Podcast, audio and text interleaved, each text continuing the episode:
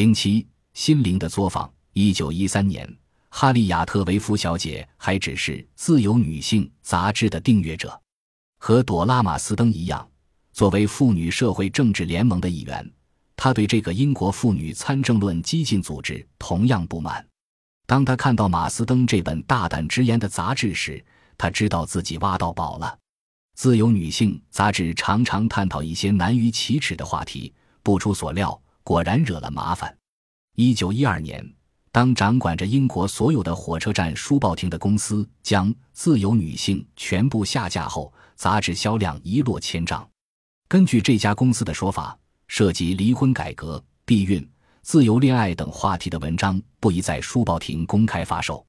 此后不久，一位信奉无政府主义的出版商撤回了继续出版《自由女性》杂志的提议，因为他害怕被以诽谤罪和煽动罪起诉。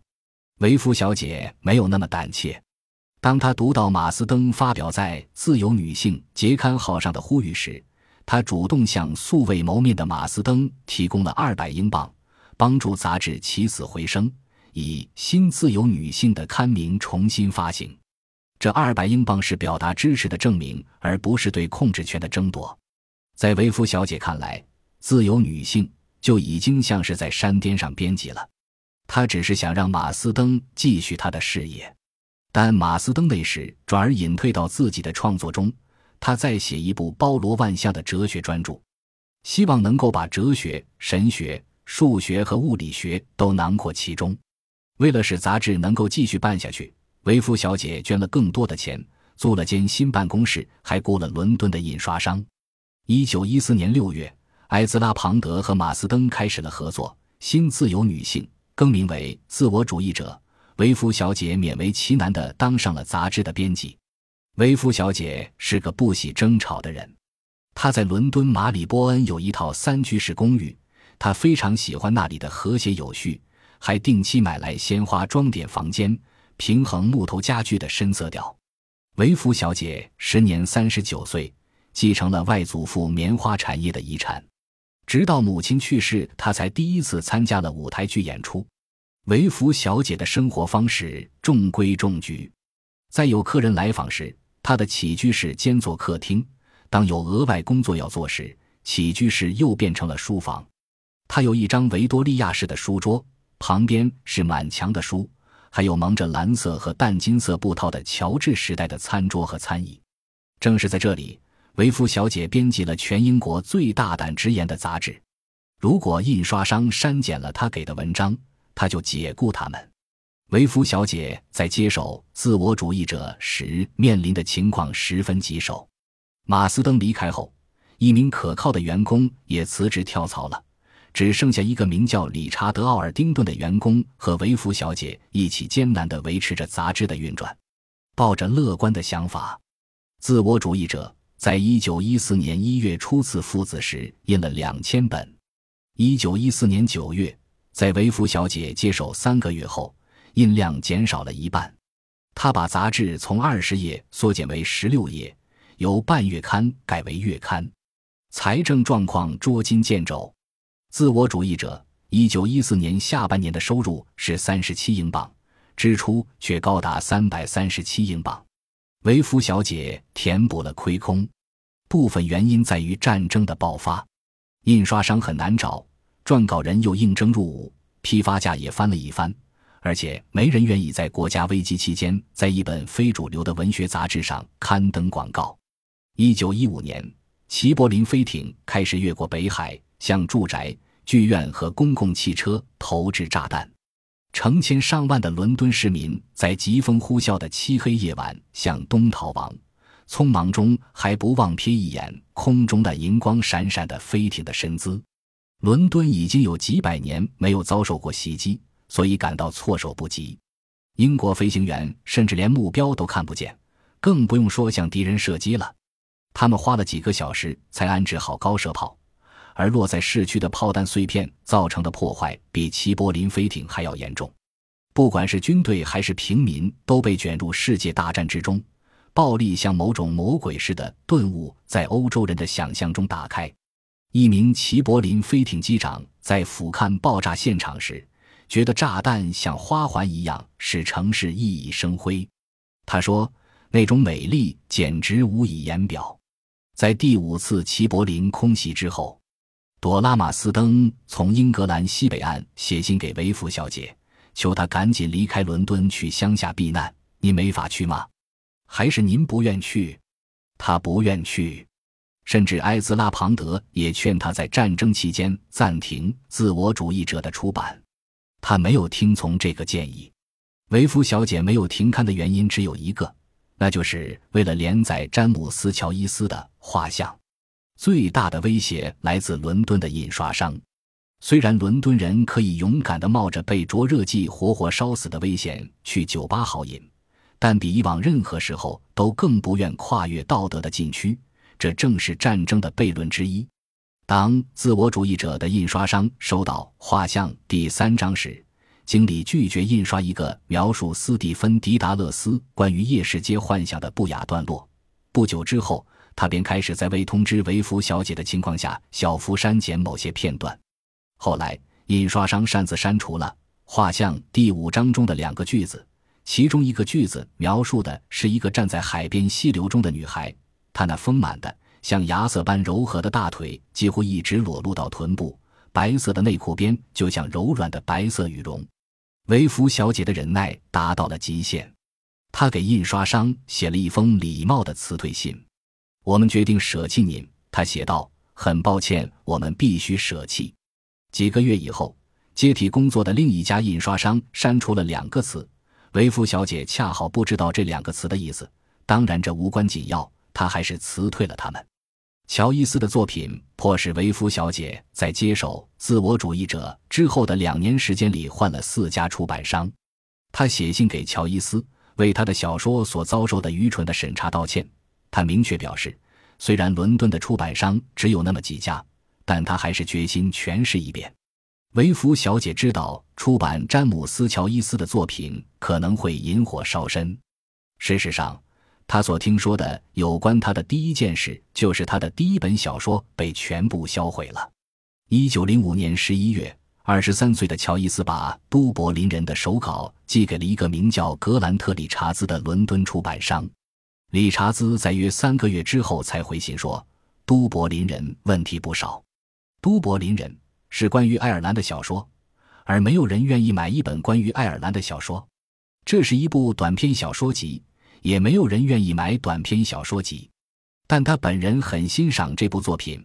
如果乔伊斯在合同条款上做一定的让步，他就愿意出版。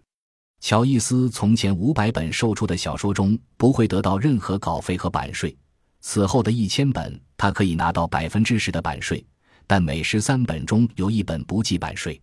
几个星期之后，理查兹把手稿返还给乔伊斯，要他对作品进行修改。印刷商删除了某些段落，并拒绝印刷《两个流浪汉》。理查兹本人反对出现在某个故事当中的 “bloody” 一词，他不想让人觉得他太狠心。这个冒犯性的词语在都柏林人中出现了多次。如果哪个小子胆敢对他的妹妹耍那套把戏，他他妈的一定会一口咬断那小子的喉咙，说到做到。乔伊斯给出版商帮了个忙，列出了所有含有 “bloody” 一词的句子。还指出了偶遇这个故事隐含的危险。码头边那个满口黄牙、牙缝很大、长着深绿色眼睛的男人，在向两个逃学男孩中的一个大谈特谈怎样鞭打犯错误的男孩时，其实正沉浸在不道德冲动的喜悦中。一个律师朋友后来告诉乔伊斯说，这是他读到过的最直白的言辞。乔伊斯写信给理查兹说，如果他们删除所有冒犯性细节。那么，除了题目之外，就什么也不剩了。他为了爱尔兰文明的进步，如实展现民族精神的堕落，却要被拿着蓝色铅笔当令箭的半文盲的伦敦印刷工所左右。我不能以一种不得罪人的方式写作，乔伊斯在信的结尾说。而如果他被迫用另外的方式讲故事，那他宁愿自己什么也没写过。理查兹坚称。如果不做改动，就没有哪个合法出版商愿意出版乔伊斯的作品。如果由非法出版商出版，那对你的腰包也没什么好处。口袋空空的乔伊斯回应道：“囊中羞涩并没有给我增加特别的压力。都柏林人，要是能赚到钱，他当然高兴。但他写道：“我丝毫没有出卖自己可能拥有的才华来取悦大众的意图。”从理查兹展现出的姿态来看，他是一个挑战乔伊斯适应性的编辑，而不是利用作家天赋的盘剥者。记住，他在信中写道：“只有个别词句需要修改。我觉得，如果一个人不能用不同的词句传情达意，那他就没有充分实现英语的可能性。”乔伊斯不以为意。一九零六年九月，理查兹通知乔伊斯先生说，在再次仔细的阅读手稿之后，他们无法出版《都柏林人》里面的故事，不仅会毁坏出版商的声誉，也会给乔伊斯随后的文学事业带来麻烦。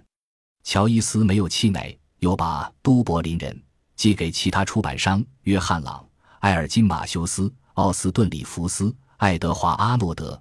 威廉·海纳曼和哈钦森公司，他们都拒绝出版。直到1909年，都柏林人才找到另一个出版商。乔治·罗伯茨是一个来自贝尔法斯特的敦实的清教徒，他在都柏林开了一家名为马塞尔公司的出版社。罗伯茨偏爱爱尔兰年轻一代的作家，乔伊斯的故事集就是他喜欢的类型。但都柏林人遭遇过的反对意见很快又再次出现了。在委员会办公室里的常春藤日中，一个爱尔兰民族主义者提到，爱德华王子在他那长寿的母亲维多利亚女王逝世后，终于得以登基。这家伙一直被他该死的老娘控制，现在等到头发白了才登上王位。在理查兹拒绝出版《都柏林人》后。乔伊斯把对女王的称呼从“该死的老娘”改成了“该死的婊子老娘”。当罗伯茨提出修改要求时，乔伊斯表现出了反抗的姿态。他给爱尔兰多家报社写了一封公开信，表达不满。他威胁说要起诉马塞尔公司违约。他写信给国王乔治五世，请求国王给予《都柏林人》的出版以官方许可。他从德里亚斯特返回都柏林，亲自处理这起纠纷。罗伯茨担心都柏林人中提到的机构和个人会因为被提及真名而告他诽谤。乔伊斯提出，他可以自己去向个人、酒店老板和餐馆老板讨要书面授权。不幸的是，都柏林的书商在被问及是否愿意售卖他的书时，都表现得犹豫不决。一位经理自陈。几个年轻人最近警告他，要把一本下流的法国小说从橱窗上撤下来，否则就要把玻璃砸个稀巴烂。一九一二年八月，经过三年的讨价还价，罗伯茨写下了他出版生涯中最为强硬的拒绝信：马塞尔公司绝不可能出版这本书，即使有意义的部分被删除，肯定也还会有遗漏的风险。退一步说，如果他们考虑出版这些故事，当然，他们不会做此打算。乔伊斯就必须拿出一千英镑作为诉讼保险，这还远远不够。罗伯茨宣称乔伊斯违反了合约，因为他提交了一份明显带有诽谤意味的手稿，还威胁说要起诉乔伊斯，要回这本他拒绝出版的书的印刷成本。乔伊斯还是希望书能在伦敦装订出版，所以就去了马塞尔公司位于奥康威尔大街的店面。一个叫福尔考纳的红脸老头给了他一本样书，但无论如何也不交出印章。乔伊斯离开后，福尔考纳和他的苏格兰工头毁掉了所有印刷好的《都柏林人》的书页。这些书页并没有被烧掉，而是被塞进了切纸机。乔伊斯为出版《都柏林人》所做的长达九年的努力，使他第一次见识到政府以怎样的方式控制着言论自由。有时是警察破门而入，将书付之一炬；但更多时候是胁迫与恐吓。单是对出版商、印刷商、书商的法律诉讼和刑事指控，就足以使发行计划随时夭折。即使无关刑事指控，理查兹和罗伯茨这些小出版商也担心批评家、记者和教士在书里搜寻淫秽内容，拉响道德警报，引发抗议和联合抵制。那他们就离破产倒闭不远了。英国的审查制度在战争期间变得愈加严格。一九一五年，伦敦警方从著名的梅修因出版社的仓库查获了一千册劳伦斯的《红伦敦每日新闻》，称其为单调的生殖器崇拜的荒野，并当众焚毁。然而，查封和焚毁并不是最大的威胁。英国当局宣布，他们会把淫秽物品传播人员投入监狱，对坚称淫秽内容是艺术的出版商和印刷商也绝不手软。淫秽长期以来都属于普通法罪名，直到十九世纪，美国和英国才明令禁止淫秽书刊的发行，因为那时识字率提高，城市化进程加快，出版市场蓬勃发展，书刊价格便宜，年轻人和城市里的穷人都买得起。色情文学在十九世纪中期已广泛传播，足以引发道德恐慌，并最终导致一八五七年淫秽出版物法的颁布。御座法庭的首席法官坎贝尔爵士起草了一项法案，授权警察在有正当搜查令的情况下进入私人住宅和公司搜查、没收色情文学书刊。如果被查获的材料预备出售或流通，地方行政长官可以拘捕屋主、焚毁书刊。这项法律扩大了警察权力，这在二十年前是难以想象的。通常只有海关官员和军队有搜查和没收的权利，但伦敦日益增强的警力，一八二九年之前还不存在，在旦夕之间便被授予了同样的权利。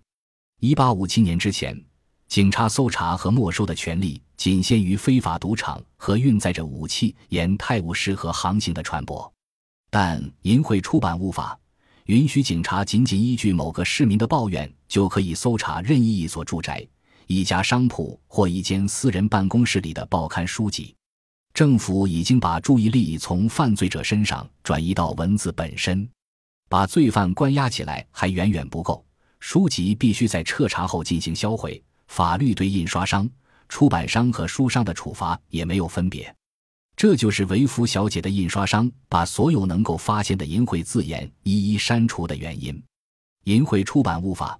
并未给予地方行政长官和警察明确的指导方针，规定什么该搜查、没收、销毁，这就意味着算不算淫秽，完全取决于最强力执法者的一己之念。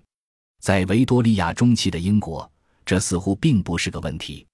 在有关淫秽出版物法的议会辩论上，坎贝尔爵士挥舞着亚历山大小仲马的《茶花女》举例说：“这是一本淫秽书，但无需查禁。”他说：“这项法律针对的是没有任何艺术价值和艺术气息的书，公众也有充分理由相信这一点不会改变。”伦敦文学界并没有反对这项反淫秽法案，因为没有人能够想到哪本英国小说会不公正地受制于这项禁令。在19世纪中期，英文写作谨小慎微，提及性爱话题似乎从定义上说就有悖于艺术意图。一个正经作家绝不会描写此事，像狄更斯、特罗洛普、萨克雷这类作家的小说都是高尚得体的，其他的则是色情文学。英国反淫秽运动背后真正的力量并非警察系统，而是伦敦政风协会。该协会从1802年起便开始打击淫秽、亵渎性作品。两年之后，协会会员就已接近900名，而到了19世纪中期。他们或多或少控制了反淫秽法案的执行，协会影响着公众意见，并通过羞辱和隐性的联合抵制行为恐吓出版商。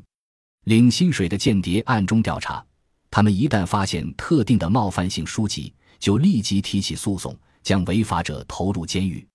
协会协助坎贝尔爵士起草了淫秽出版物法，并即刻实施。一八一七年。协会就将数十名色情作品发行人送上了审判席，在法案通过的那一年，他们共起诉了一百五十九人。几乎在每个案子里，违法者都会获罪，或被处以罚金，或被没收财物，或被投入监狱，或被罚服苦役。十九世纪末，英国日益壮大的文学界发现自己被伦敦政风协会于十九世纪五十年代制定的标准所束缚。越来越多的书开始将性作为艺术、科学、心理学和公共健康的主题，法律也开始触及地下色情出版市场以外的区域。十九世纪八十年代，福楼拜、莫泊桑、左拉等法国现实主义小说家的作品风行英伦。他们对工人阶级日常生活的直白描写，远远超出了英国以稳重得体为特征的小说的尺度。左拉的《土地》中有一个声名狼藉的片段，描述了一个女孩带母牛到临近农场与公牛交配的情形。她必须把胳膊伸直，紧紧地抓住公牛的阴茎，使阴茎勃起。当公牛感到快到临界点时，就会卯足劲儿，随后把腰身一挺，阴茎一下就进去了。一个名叫亨利·维兹特利的英国出版商专门出版现实主义小说的英文版。维兹特利公司出版了陀思妥耶夫斯基、托尔斯泰、果戈里作品的一本，以及包括《土地》在内的左拉的几本小说。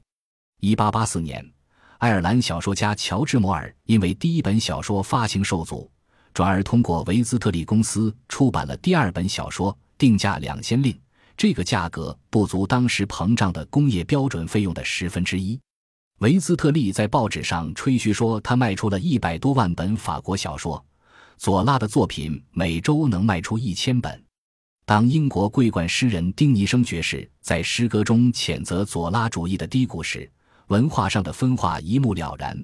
维斯特利公司廉价的外国书籍与标准化的三卷本小说是格格不入的。后者昂贵的价格买断了文化的正当性。伦敦正风协会的后继组织警戒协会发起了对维兹特利的联合抵制，将宣传活动直接搬到了议会厅。一八八八年，维兹特利因为出版左拉作品，屡次被协会以猥亵罪提起诉讼。维兹特利表示认罪，被判处三个月监禁。左拉小说的库存被销毁。维兹特利一年前刚刚兴盛起来的出版公司旋即破产。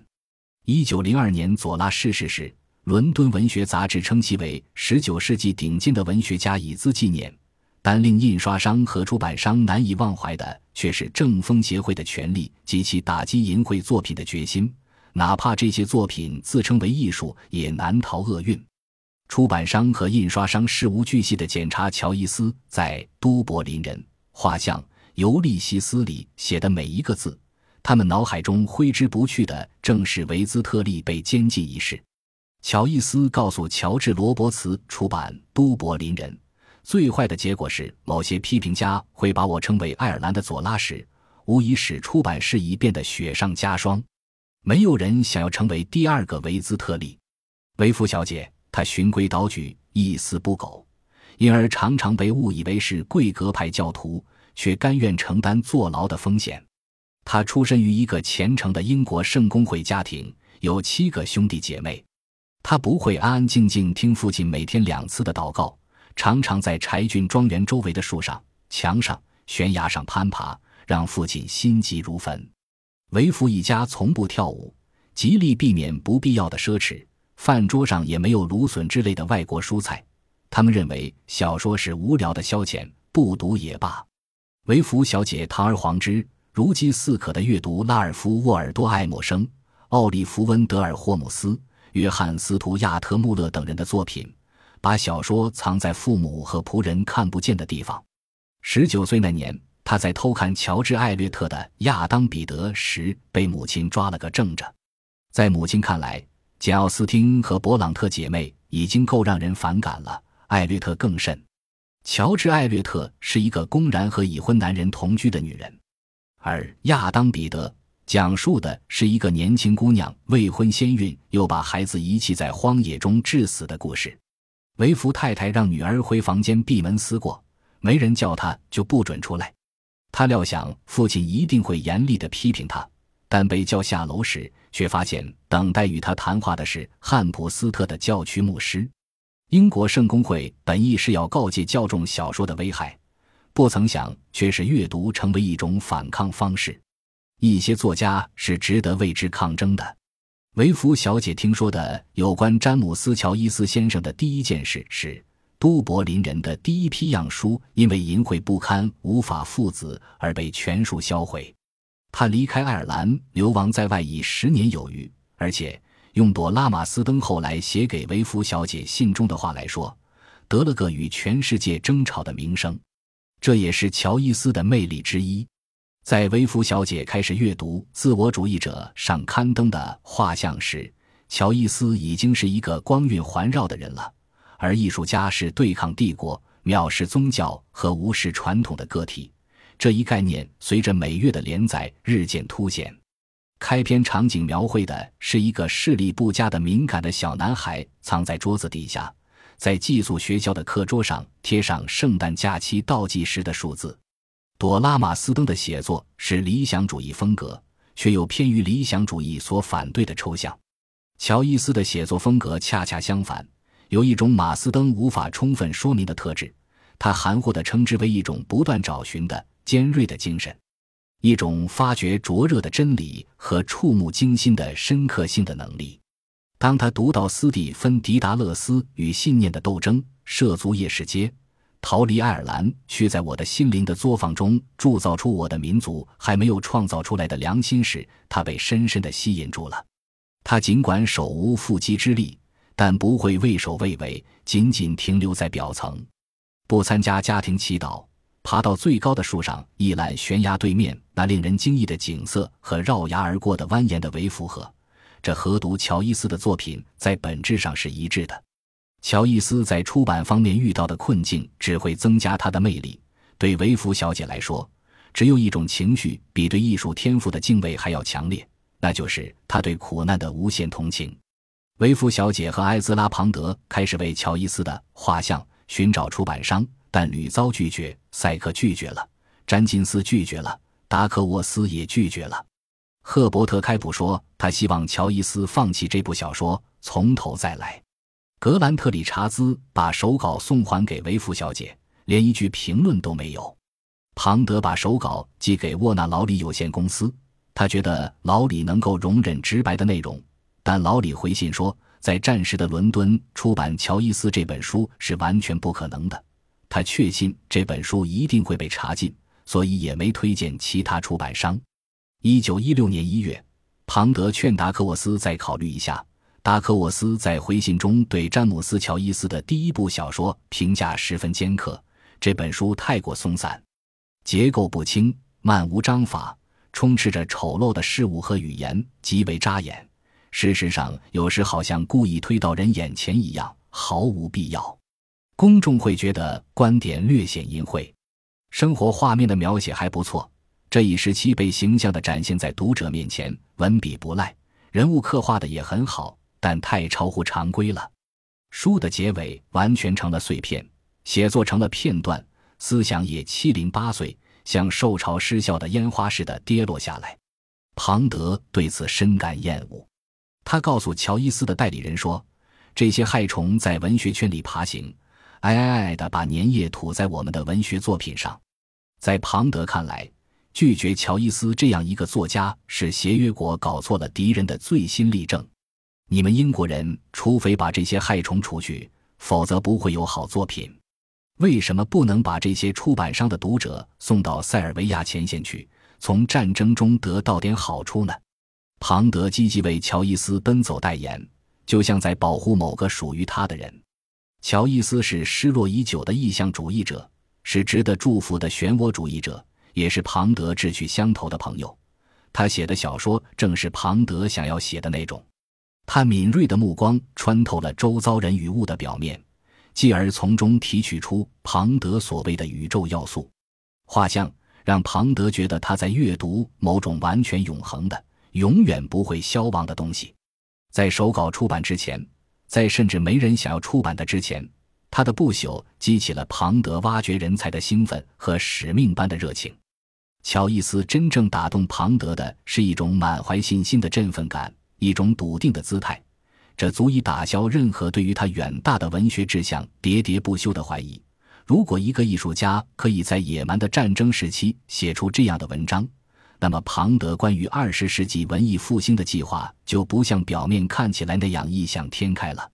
如果画像找不到出版商，那毫无疑问，原因不应归咎于天赋、视野和资金短缺，最大的障碍是荼毒出版业的害虫们那种极端的愚蠢。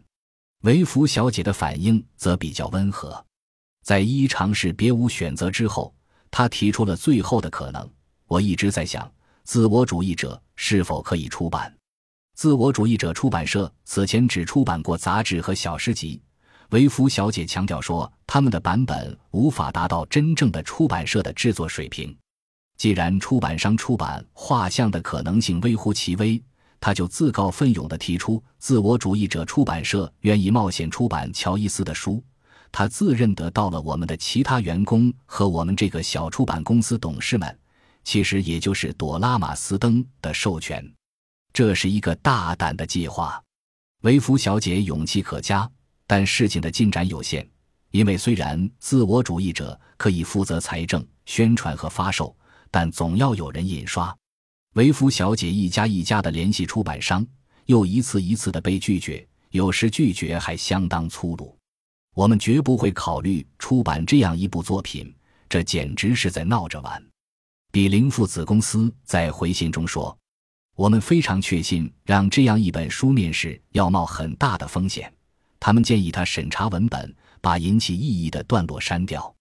在接下来的几个月中，十三家印刷公司拒绝了全文印刷画像的要求。每当印刷商建议出一个删节版时，维夫小姐就会一口回绝。庞德相当善于随机应变，他出了一个主意：他们可以在印刷商想要删除的词句和段落处留下大片空白，然后把删除的内容打出来，印在质量好的纸张上。贴到每本书的空白处，把内容补齐，让审查员们去死吧。乔伊斯觉得这是个绝顶妙招，但不幸的是，印刷商们觉得很荒唐。英国对画像的拒绝使庞德觉得自己虽然一直在努力融入英国社会，但始终是个外人。他曾经或多或少跟一些现代主义的杂志有过交情，《自我主义者》《新时代》《诗刊》《诗歌和戏剧》《北美评论》等。到头来却发现自己仍然被具有维多利亚时期的思想的编辑、印刷商和出版商任意摆布。一九一六年，乔伊斯请庞德帮忙把诗歌发表到任何一家能给稿酬的杂志上。庞德回答说：“他在英国已经没有人脉了，没有哪个编辑不是我想兴高采烈地扔到油锅里去的，而他们每个人也想对我这么干。”艾兹拉·庞德想要创办自己的杂志。一本能把漩涡主义者凝聚起来，能自由出版他们的作品而无惧审查的杂志，前途难料。但希望已经开始向庞德和他年轻的伙伴走来。没有人的前景会像乔伊斯那样变化的如此富有戏剧性。在短短两年时间里，他从一个在贝利茨学校教书的没有出版过作品的小说家，一跃成为一个被热情的支持者环绕。被一小群狂热的杂志读者喜爱的作家，更可贵的是，他背后有一个无所畏惧、乐于助人的出版商。他过了多年艰苦的流亡生活后，成为一名作家的梦想似乎慢慢开始变成现实。尽管前路漫漫，庞德、维夫小姐和朵拉玛斯登都只是这个战乱频繁的世界的边缘人物。但这个小团体的支持足以激励乔伊斯比以往更加勇敢地投身写作。